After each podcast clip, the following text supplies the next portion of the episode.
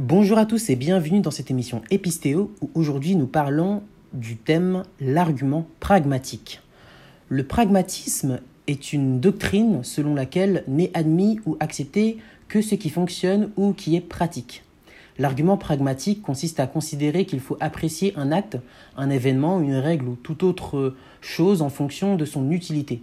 C'est-à-dire que ce qui va favoriser mon adhésion à telle ou telle croyance n'est pas le fait qu'elle soit vraie ou fausse, c'est le fait qu'elle soit pratique. Autrement dit, dans la doctrine pragmatique, les idées ne sont pas vraies ou fausses, elles sont utiles ou inutiles. Les arguments pragmatiques théistes ne sont donc pas des arguments qui disent que Dieu existe, ce sont des arguments qui disent que croire que Dieu existe est utile ou pratique. Des arguments pragmatiques ont souvent été utilisés pour soutenir la croyance théiste.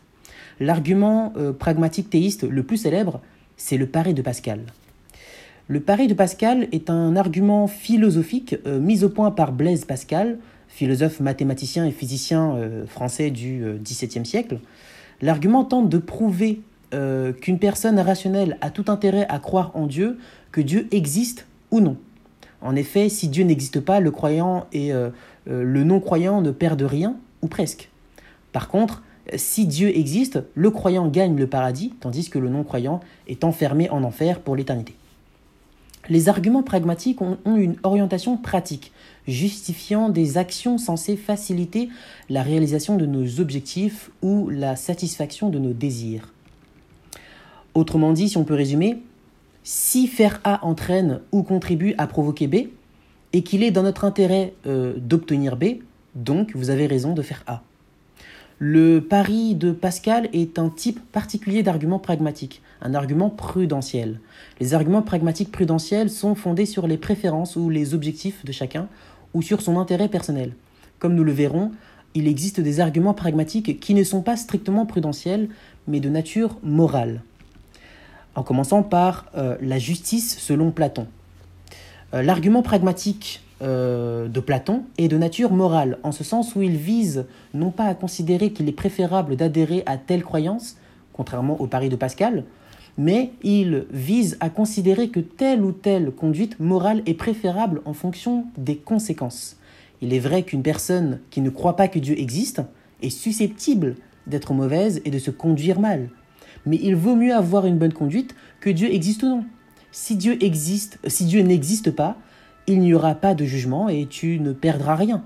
Par contre, si Dieu existe, qu'il te regarde et te jugera, si tu as, une, tu as eu une mauvaise conduite, tu perdras gros, car tu seras jugé et tu auras une lourde sentence.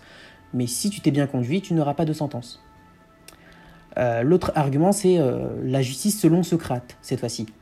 Euh, selon son argument, donc ça c'est un deuxième argument semblable à celui de Platon, donc argument pragmatique de nature morale, donc euh, celui de Socrate qui dit que s'il n'y avait pas de jugement divin, les méchants pourraient mourir en ayant l'impression d'être heureux. Autrement dit, s'il n'y a pas de jugement divin, la réalité serait injuste et elle encouragerait le mal. Donc il est plus raisonnable de croire que Dieu existe afin de s'encourager à pratiquer la justice. La justice de Platon et celle de Socrate sont deux arguments qui partent de l'idée qu'il faille être juste. Mais le meilleur moyen d'être juste, c'est de croire qu'il y aura un jugement divin. C'est là leur argument pragmatique. L'argument de Platon en est la version négative. Il dissuade euh, de mal se conduire par, crainte euh, d'un euh, potentiel jugement. Et l'argument de Socrate en est la version positive. Il prend comme point de départ la croyance au jugement divin afin de s'encourager à être juste en sachant que les méchants paieront leur injustice. Il y a maintenant un argument pragmatique que j'aimerais proposer euh, donc un peu plus euh, contemporain. Alors récemment, lors d'un débat, une femme a voulu se confier. Elle expliquait sa détresse face à un problème psychologique, le scepticisme. Elle disait qu'elle était capable de douter de tout et n'importe quoi, voire même de sa propre existence ou même de l'existence de l'univers. Comment l'argument pragmatique euh, peut nous aider dans ce cas-là? Dans cette situation, l'argument pragmatique passera en mode prudentiel, entre guillemets. C'est-à-dire qu'il va promouvoir l'attitude comportant le moins de risques ou de dangers. Très simplement dit, ça pourrait donner ceci. Je peux douter de l'existence de l'univers et de sa réalité, et, logiquement parlant, je peux donc m'amuser à faire euh, tout ce qui me passe par la tête et tuer des inconnus comme si je jouais à GTA. Si le monde n'existe effectivement pas, du coup je m'en sors, je m'en sors bien, je ne perds rien. Euh, mais s'il s'avère que le monde existe réellement, alors mon erreur me serait fatale. Le risque moral et les pertes sont beaucoup trop importantes en cas d'erreur.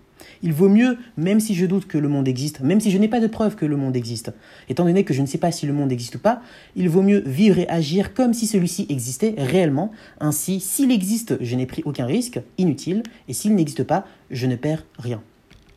Alors, en conclusion, qu'est-ce, que nous pouvons tirer de tout cela?